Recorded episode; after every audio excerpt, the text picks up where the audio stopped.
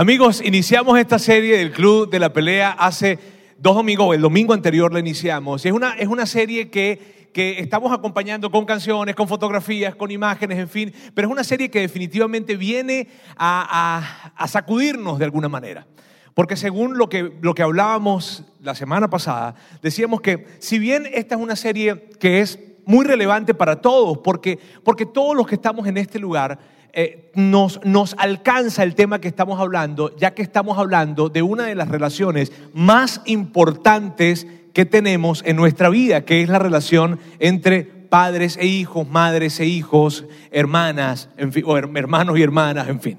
Ahora, ¿Por qué decíamos que es una, es una serie complicada?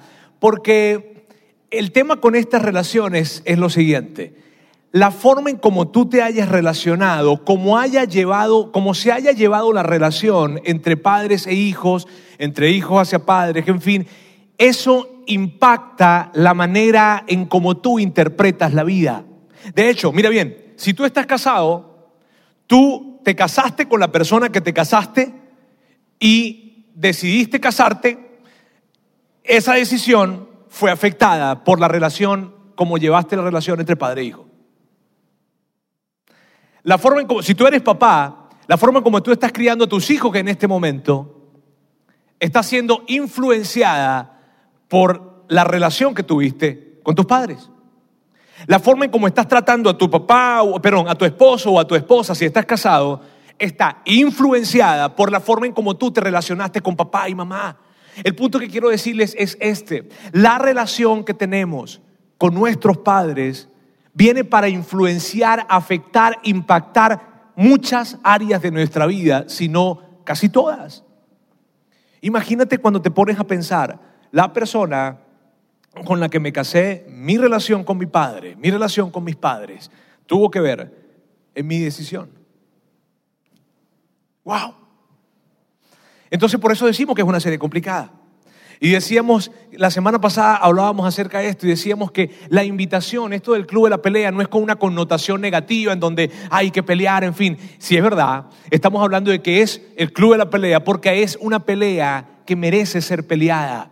Y cuando decimos el club de la pelea y cuando decimos que merece ser peleada, nos referimos a buscar la conexión saludable entre padres e hijos. Y eso es lo que estamos hablando. Y es un reto. La semana pasada lo veíamos a través de la historia de Alejandro. Alejandro nos, nos comentaba a través de su historia eh, que por más difícil que sea, incluso en algunos momentos injusto, tal vez consideres que es injusto, pero aún, aún en esa situación, lo que Él nos invitaba a hacer y nos desafiaba era a que debíamos procurar estar en paz con todas las personas que teníamos a nuestro alrededor, especialmente con nuestra familia, con nuestros padres, independientemente de que mi rol o mi papel en esta película fuese como víctima o como victimario, independientemente. Y ese era el reto que nos dejaba Alejandro la semana pasada. Ahora, hemos dicho que esta serie es diferente porque esta serie la hemos construido a partir de historias, o la estamos construyendo a partir de historias, historias que vienen para inspirarnos, para retarnos, para desafiarnos. Y hoy, hoy vamos a escuchar otra historia, otra historia que viene para inspirarnos.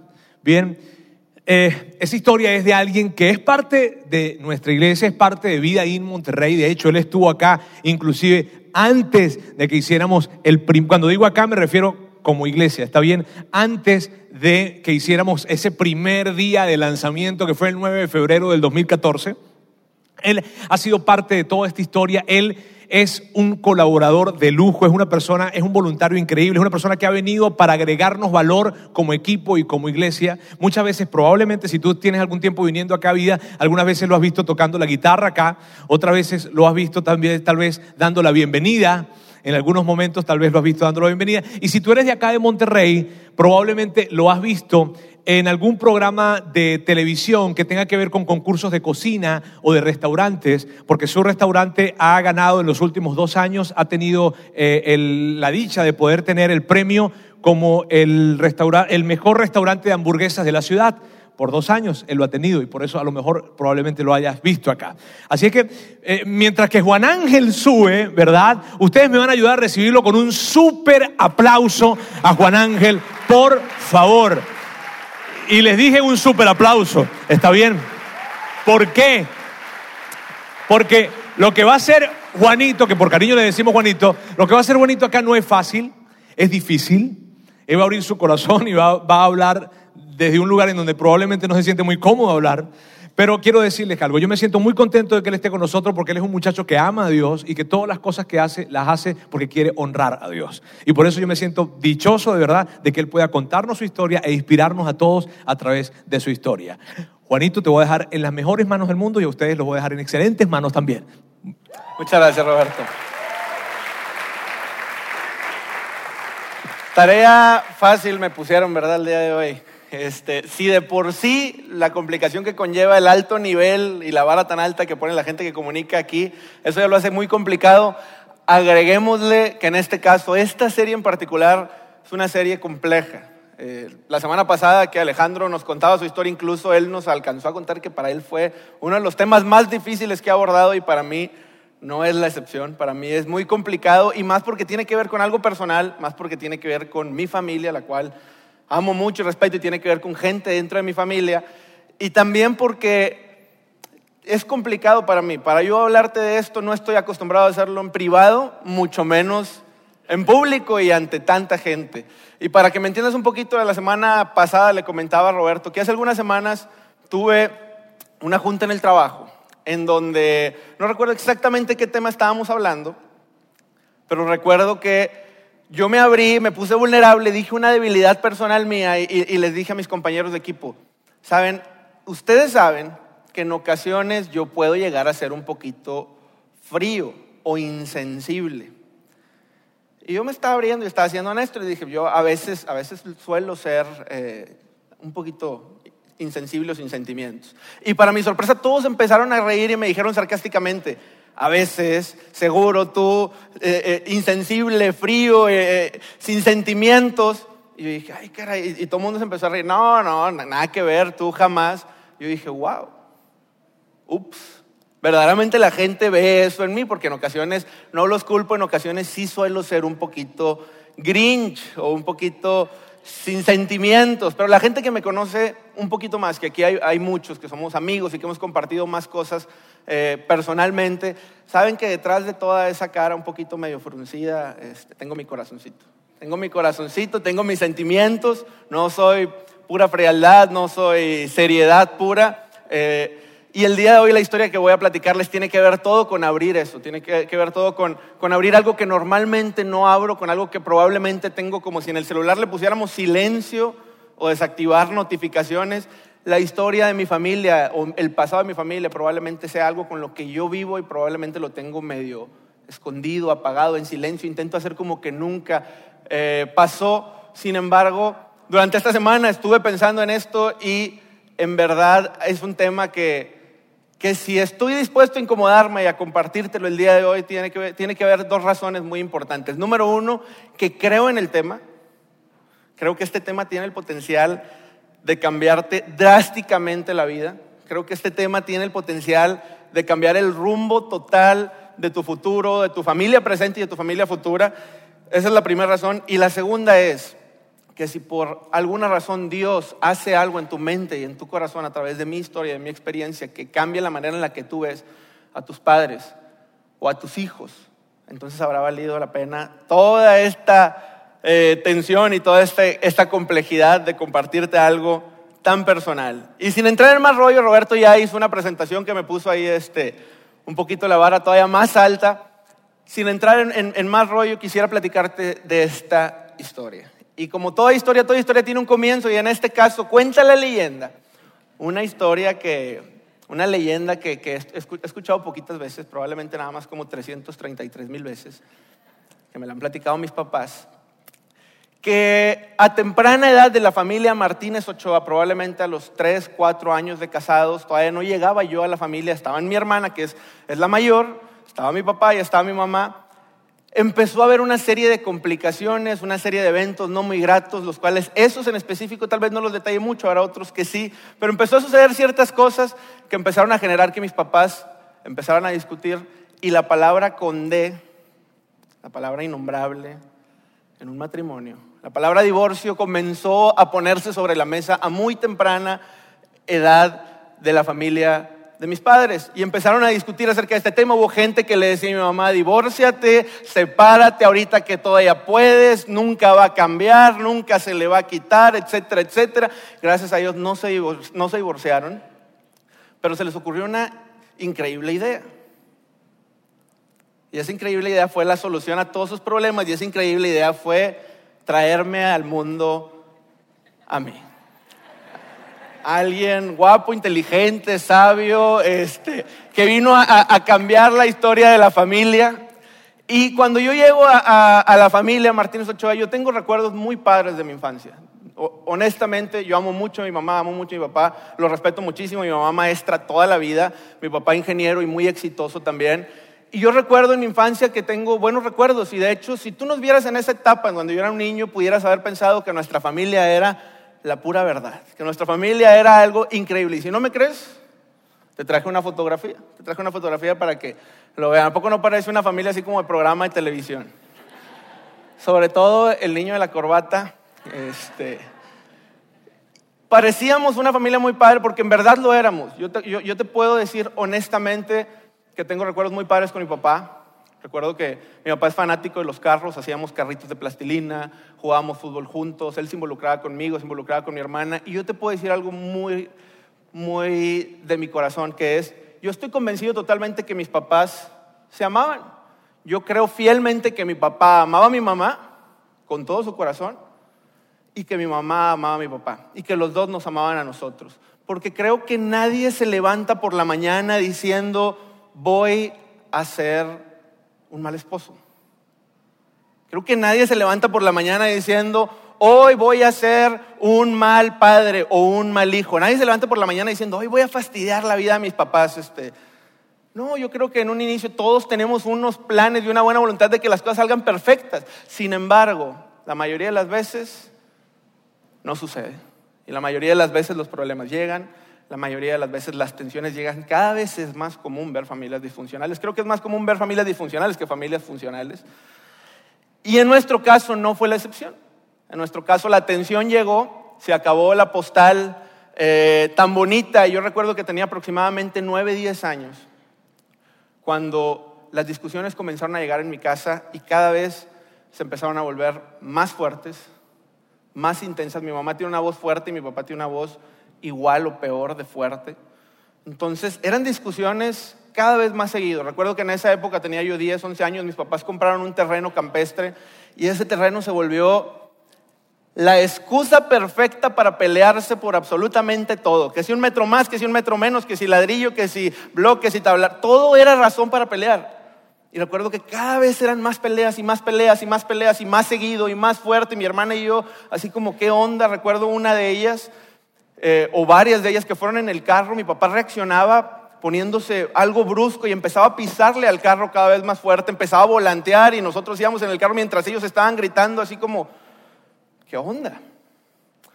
Y eso se empezó a complicar cada más al grado que, haciendo memoria de esto, esta semana yo recordaba y, y me venía muy fresco a mi mente el hecho de que cada vez que mis papás discutían en mi casa y que se oían estos gritos, una, reacción que yo tenía o un mecanismo de defensa era irme a encerrar a mi cuarto. De hecho, hasta la fecha me sigo siempre poniendo la puerta con seguro, no está bien, pero es algo que naturalmente ya hago. Y yo me iba y me encerraba en mi cuarto, me acostaba en mi litera boca abajo y me ponía una almohada para no escuchar los, gritos en mi casa. Este, eso era algo que en algunas ocasiones hice y esto comenzó a, seguir en aumento. Comenzaron a seguir las discusiones, comenzaron a seguir las peleas y recuerdo que esto llegó a un punto en donde a mis 12 años exactamente, recuerdo que un día estábamos en mi casa, ocurrió esto otra vez, pero esta vez fue distinto. Esta vez fue más fuerte, esta vez hubo llantos, hubo gritos, hasta si mal no recuerdo, creo que se rompió una lámpara y se azotaron las puertas. Y recuerdo que ese día mi papá salió de la casa y yo salí caminando detrás de él, él prácticamente corriendo con una pisada muy fuerte, salió de la casa, se iba a subir a su carro, un carro rojo, y me dijo, los quiero mucho, pero yo me tengo que ir. Y a partir de ese día mi papá dejó de vivir con nosotros. Yo tenía exactamente 12 años Y recuerdo que a partir de ese momento muchas cosas comenzaron a, a cambiar. De pasar a tener a tu papá los siete días de la semana, empezamos a tenerlo cada siete, cada quince, cada veinte, cada treinta. Y recuerdo que, que eso tuvo reacciones en nuestras vidas, una desconexión total. Mi mamá extremadamente lastimada, por obvias razones. De hecho, pasando muy poco tiempo, a mí me toca personalmente descubrir que mi papá tenía otra mujer, que tenían años de relación, que mi papá decía que vivía en un lugar y vivía en otro. Y eso nos, nos hirió a muchos, nos hirió a mi hermana, a mí, a mi, a mi mamá, a todos, pero sobre todo a mi mamá. Y, y, al principio yo no lo entendía mucho, cada vez conforme voy madurando entiendo más la reacción de mi madre, porque hoy en día que amo tanto a alguien y que quiero hacer mi vida con una persona, entiendo, entiendo lo que es invertir tiempo, tus emociones, ser vulnerable con alguien, incluso si ya te casaste con esa persona, hacer planes, sueños. Mis papás empezaron desde muy abajo y fueron construyendo una familia, fueron construyendo un futuro, fueron construyendo un patrimonio y que esa persona con la que te invertiste mente, alma, cuerpo, corazón, espíritu, de repente de la noche a la mañana no quiera saber nada de ti. Y peor aún por alguien más. Eso tuvo una reacción en mi madre y al principio yo no lo entendía porque la reacción no venía sobre mi papá, la reacción venía sobre los que estábamos en la casa, que en este caso era yo. Y yo recuerdo una y otra vez los reclamos hacia mi papá, pero que venían hacia mí. Entonces mi mamá por este lado desconectada a través de, de sus sentimientos, mi papá por este lado haciendo su vida con otro tipo de, de, de, planes. Mi hermana, su onda y su escape era viajar. Ella, ella, de hecho ahorita está de viaje, no vino, nunca se le quitó esa onda de viajar. Este, y ella era mejor en la escuela que yo, entonces aprovechaba cualquier curso, cualquier tema de inglés, este, Canadá, un semestre, lo que fuera, para no estar en la casa o para estar con las amigas o estar haciendo trabajos. O... Y ella también se iba para acá. Y yo también era experto también en escapar. También no crean que yo me quedaba en la casa haciendo la tarea. Este, yo, yo también tuve mi manera de irme totalmente. Es una vida muy, muy, muy, muy desordenada. Entonces mi papá de este lado, mi mamá de este, Laura acá, yo acá. Y de pronto la familia desconectada totalmente. Totalmente. Y empezamos a tener una rutina familiar esporádica, pero que tal vez algunos de ustedes se puedan identificar, en donde yo los últimos 15 años de mi interacción familiar no ha sucedido en la casa, no ha sucedido en carnes asadas o en fiestas o en reuniones familiares. Los últimos 15 años de mi, de mi interacción familiar, sobre todo con mi papá, han sucedido en restaurantes. Ir a comer, ir a comer cada 15 días, cada 20 días, cada 7 días. Esa era la onda. Ir a comer, ir a sentarnos a parecer que éramos una familia normal y una familia feliz no sé si esto tenga algo que ver con lo que hago ahorita profesionalmente, tantos restaurantes, pero esa era la dinámica. Y recuerdo que nos sentábamos, al principio éramos los cuatro, mi mamá, mi papá, Laura y yo, aun y cuando mis papás ya estaban separados, pero no divorciados todavía. Y eso era una receta secreta, una receta diseñada totalmente para el fracaso. Siempre que íbamos los cuatro, algo iba a pasar, algo, cualquier cosita iba a hacer que iba a empezar la discusión y que iba a, empezar, iba a ponerse tenso el ambiente y, era, algo fastidioso para nosotros el decir, ay, este, ¿qué, ¿qué, va a pasar? ¿Cuánto nos vamos a tardar? ¿Cuánto tiempo vamos a lograr convivir en paz este, el día de hoy? Y de, pronto se empezó a volver insostenible esto de las cuatro personas en, en una mesa y empezamos a hacer nada más tres. En este caso, de repente con mi mamá, de repente con, con mi papá. Y recuerdo que era sentarnos a hablar, ¿hablar de qué? Hablar de qué con alguien que tenía semanas de no saber de ti. Hablar de que con alguien que, que, no sabía nada de lo que estaba pasando por tu mente, nada por lo que estaba pasando por tus relaciones, nada de lo que estaba pasando por tus decisiones. Y eran pláticas muy, muy, muy superficiales las que teníamos cada vez que íbamos a comer. Y no pretendo hablarte esto como un experto, ni como un psicólogo, ni como un maestro de las relaciones interpersonales, pero en algún momento de mi vida me topé con una información que me hizo total sentido acerca de esta interacción que teníamos nosotros en los restaurantes. Y esto hablaba de que los expertos en la comunicación dicen que hay tres niveles en base a la confianza en cuanto a la comunicación entre dos personas. Entre más confianza, más alto nivel, entre menos confianza, más bajo el nivel. Y el nivel más bajo, más rudimentario, más frío, más eh, elemental de la comunicación tiene que ver con un nivel que le llaman hechos y datos. Hechos y datos es esta onda de, oye, qué calor hace, ¿verdad? Oye, ganaron los Tigres, ¿no? Ganaron los, ¿quién, metió gol? ¿Quién metió los goles? ¿De qué hablas con un taxista cuando te subes un taxi? Del clima de lo que, de lo que tienes a tu alcance. hace poquito me quedé sin carro, anduve en Uber como dos semanas y, el silencio medio que me incomodaba, entonces yo les hacía la pregunta de cómo funciona el tema del, del, negocio de Uber. Yo te puedo decir que ahorita te puedo dar una consultoría porque me subí con 20 taxistas y todos me explicaron este...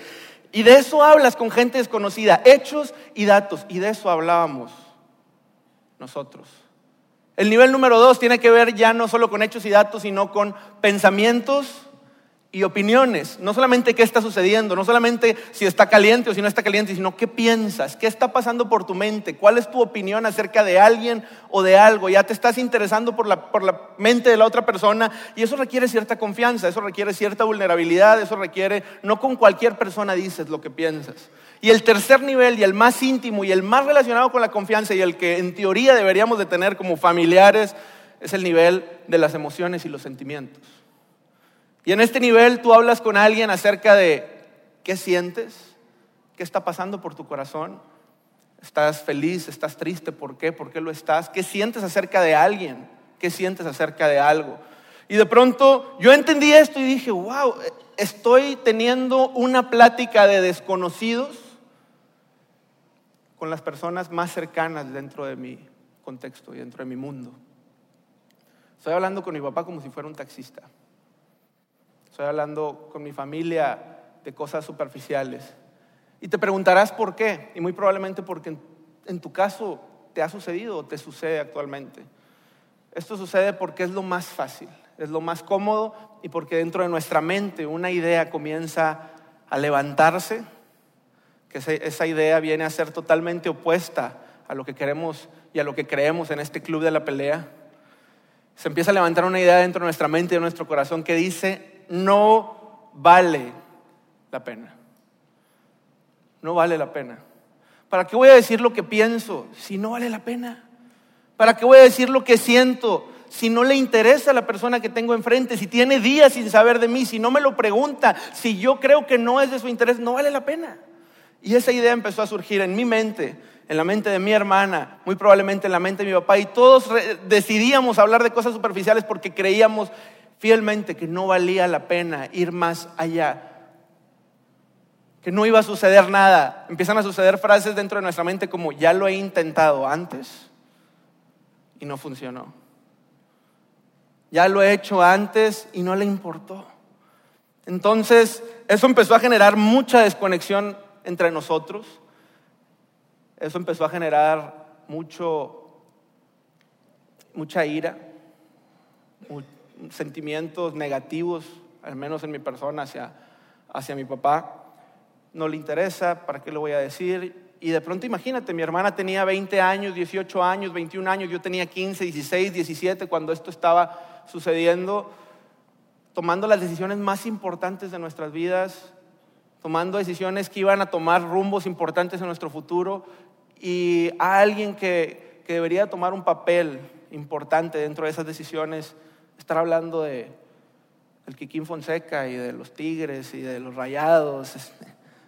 Era algo fastidioso, era algo frustrante. Entonces crecía más la desconexión, pero algo sucedió. Algo sucedió que cambió totalmente mi contexto y es que conocí a alguien. Conocí a alguien que vino a voltear mi mundo de cabeza, conocí a alguien que vino a cambiar totalmente mis ideas y conocí a alguien que cambió mi corazón. Y en este caso fue Dios. Conocí a Dios y Dios comenzó a hacer algo en mi manera de pensar. Comencé a entender que Él era alguien real, que era alguien que quería tener una relación conmigo que quería cambiar mi vida y mi mundo por completo y Dios me empezó a enseñar que estaba en un error y que sí valía la pena, y que sí vale la pena, que sí vale la pena luchar por esas personas que son las, las más importantes que Dios te puso en, en tu vida, que en este caso es tu familia. Y yo en esta discusión que incluso llegué a tener con Dios, yo decía, Dios, pero, pero no, ¿por qué si ya lo he intentado y no ha funcionado? ¿Por qué si a Él no le importa yo voy a tomar el paso? Él lo debe de hacer. ¿Por, por qué voy a hacer esto, Señor? Si, si no, no, no lo siento, es, es algo muy complejo y hasta cierto punto yo lo sentía injusto. Y una frase que yo le decía a Dios es, no vale la pena porque nunca va a cambiar.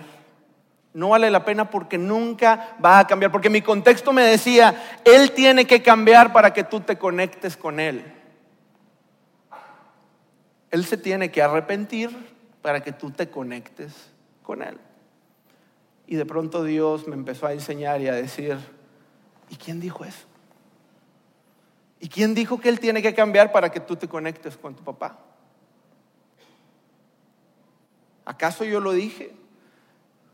De hecho, alguna, alguna ocasión escuché esto y me hizo totalmente sentido. Te reto a encontrar un versículo en la Biblia que diga que nosotros como hijos debemos enseñar a nuestros padres. No lo vas a encontrar. Te reto a encontrar un versículo en la Biblia que diga que nosotros como hijos debemos corregir a nuestros papás.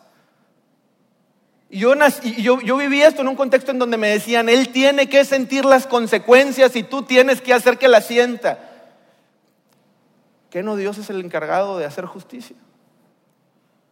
Y de pronto empecé a tomar un papel que no me correspondía y Dios me dice, tu papel no es el de papá, tu papel es el de hijo.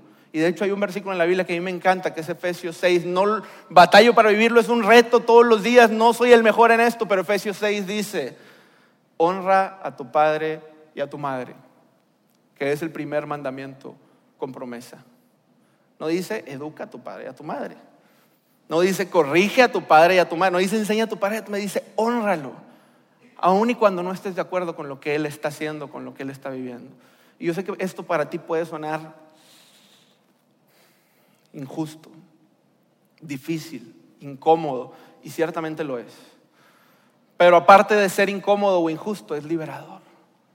Es liberador porque te hace entender el papel de Dios y te hace entender tu papel y sabes que, que tu, tu responsabilidad simplemente es, ser hijo y es procurar esta conexión y es amar, tragarte un poquito el orgullo e incluso ser tú quien busque esa conexión con tus padres. Entonces, no te hablo desde, desde el lugar de que soy el mejor en esto, te soy bien sincero, sigo luchando, pero hay una gran diferencia en mi vida hoy al día de ayer al menos hoy sé que vale la pena. Al menos hoy sé que vale la pena luchar por la conexión en mi familia. Al menos hoy sé que si yo no doy honra, jamás recibiré honra en un futuro. La mayoría de los hijos que tenemos un contexto que no nos gusta dentro de, de nuestra familia o nuestra relación con nuestros padres, crecemos con la idea de yo voy a vivir una vida distinta a la de mis papás y voy a tener una relación diferente con la de mis hijos. Muy probablemente eso no suceda si no empezamos hoy hacer cambios. Esto es un tema de sembrar y cosechar. Entonces, es un reto, es difícil, es incómodo, pero yo me metí en, esto y, y diariamente lucho y le pido a Dios que Él me ayude a entender y a conectarme y a tomar este paso. Y sabes, para mí es, este tema viene a cambiar totalmente mi vida, viene a cambiar totalmente mi contexto, viene a darme libertad y viene a hacerme entender que, esto es una pelea de la cual vale la pena pelear. Normalmente los que estamos aquí somos hombres. Muchas veces pasa por nuestra cabeza esto de que los sentimientos y las emociones no son de hombres. Cuando es todo lo contrario, se requiere mucha hombría llegar a tener la confianza y la comunicación que Dios te manda tener con tu familia. Y es difícil, pero, pero vale la pena, vale la pena totalmente. Y, sabes, hace algunas semanas escuché una historia eh, que, que, vino a hacerme total relación a, a esto. No, ni siquiera tiene que ver con el contexto familiar, de hecho tiene que ver más con un contexto empresarial o organizacional, pero empata totalmente directo con este principio. Y esta historia la contaba el ex vicepresidente PepsiCo a nivel mundial. Eh, y él decía que en una ocasión de su carrera a él le tocó que iban a retirar a una persona que tenía 48 años dentro de la empresa. Imagínate, 48 años dentro de una empresa. Y su último día de trabajo organizaron una serie de eventos, una serie de dinámicas en donde, iban a reconocer a este hombre, en donde le iban a dar su diploma, su reloj, no sé exactamente qué le iban a dar por sus casi 50 años de trayectoria, pero dentro de esa dinámica decidieron sentarse en una mesa y cada una de las personas que estaba presente en esa reunión iba a decir lo que significaba o lo que era esta persona que estaba por retirarse para ellos.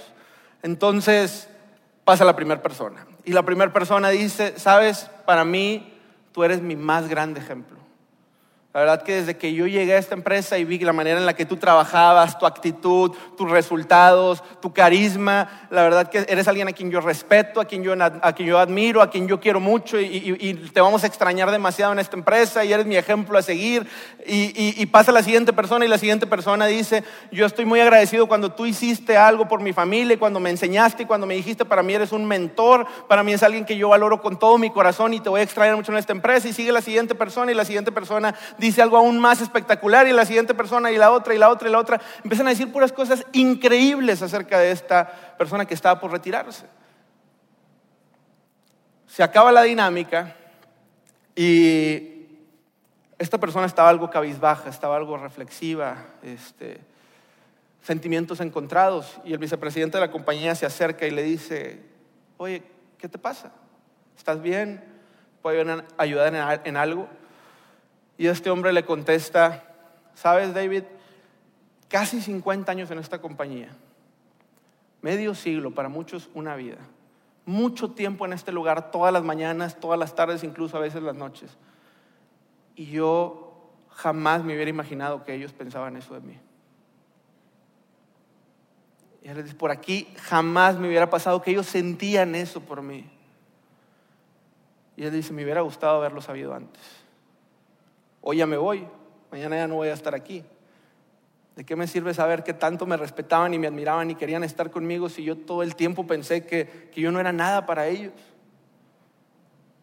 Entonces esta persona tenía esos sentimientos encontrados y al terminar esta conversación, ellos dos se dijeron a sí mismos, no vamos a dejar pasar un día más de nuestras vidas sin decirle a alguien lo que sentimos o lo que pensamos de él. Traslada eso a tu familia y pregúntate, ¿tu papá sabe lo que él es para ti? ¿Tu papá sabe cuánto lo necesitas? ¿Tu mamá lo sabe? ¿Tus hijos saben lo que ellos son para ti? ¿Qué tanto se los dices? ¿De qué manera se los dices? O normalmente hablas de fútbol y de hechos y datos. Y sabes, esto es difícil, requiere de mucho valor y de mucha intencionalidad, pero cambia la vida por completo. Y sabes, yo para, para cerrar, quisiera, quisiera lanzarte un reto y te lo digo con mucho respeto, es, es, es más que todo como una petición o, o, como si yo te estuviera rogando incluso que lo hicieras por la trascendencia que esto tiene. Y te lo digo no como como alguien que tiene el derecho de enseñarte nada, si no te lo digo como hijo en base a mi experiencia, a mi historia. Y sabes, si aquí hay alguien que actualmente es hijo, como hijo te voy a, a decir esto, da el primer paso. Da el primer paso. No te toca a ti, de hecho, bíblicamente ni es tu responsabilidad hacerlo. Es injusto, sí es injusto. ¿Debería hacerlo tu papá? Debería hacerlo tu papá. Pero vale la pena tragarnos el orgullo y dar el primer paso. Vale la pena luchar y ponernos los guantes y decir, yo me voy a subir al ring y voy a luchar por una conexión real con mi papá, por la conexión y la relación que siempre he soñado tener con él. Vale la pena, te lo digo a ti si eres hijo el día de hoy. Y para los papás, para los papás yo no les puedo enseñar a ser papá, yo no soy papá. Para los papás yo no les puedo dar consejos de padres, pero para los papás yo sí puedo hablarles como hijo. Y como hijo te digo, tu hijo te necesita. Tu hijo quiere estar contigo. Y tu hijo quiere tener una relación y una conexión contigo mucho más íntima y real de lo que tú te imaginas. Sabes, sobre todo si ustedes tienen adolescentes, es muy probable que por su cabeza esté pensando, no, no creo Juan, si conocieras a mi hijo, él no quiere nada que ver conmigo. Te equivocas y te lo digo como adolescente, porque todo esto lo viví en mi adolescencia. Eres la persona más importante en su mundo. Dios diseñó la vida de nosotros con una conexión con nuestros padres que nadie podrá quitar por más angustia, ira, celos o dolor que puede haber. Hay algo dentro de nosotros que quiere estar en paz y en una buena relación con nuestros padres. Y a ti te digo, Padre, tu hijo quiere que tú tomes el primer paso. Y no lo quiere por orgullo, lo quiere porque eres la persona más importante en su mundo y para él sería exageradamente valioso que tú te acercaras a Él, que tú dejaras el orgullo a un lado y que tú dijeras, voy a luchar y me voy a poner los guantes y me voy a subir al ring para pelear por una conexión real con mis hijos, para decirles verdaderamente lo que pienso, lo que sueño, lo que anhelo por ellos y de ellos. Y sabes, esto es difícil.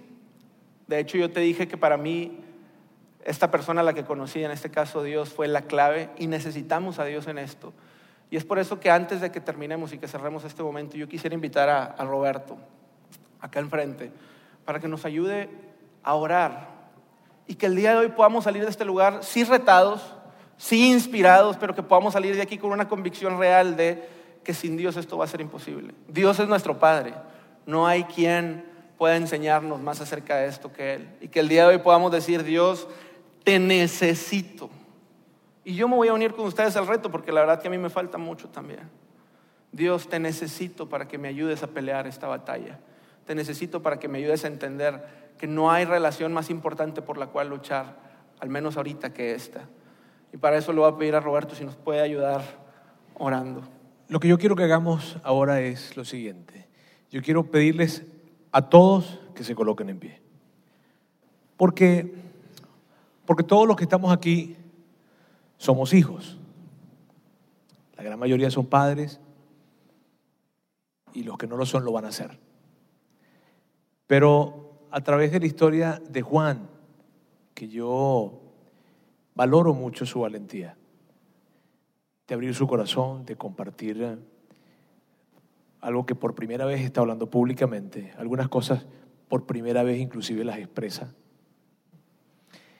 Y lo hace porque entiende de qué se trata esto.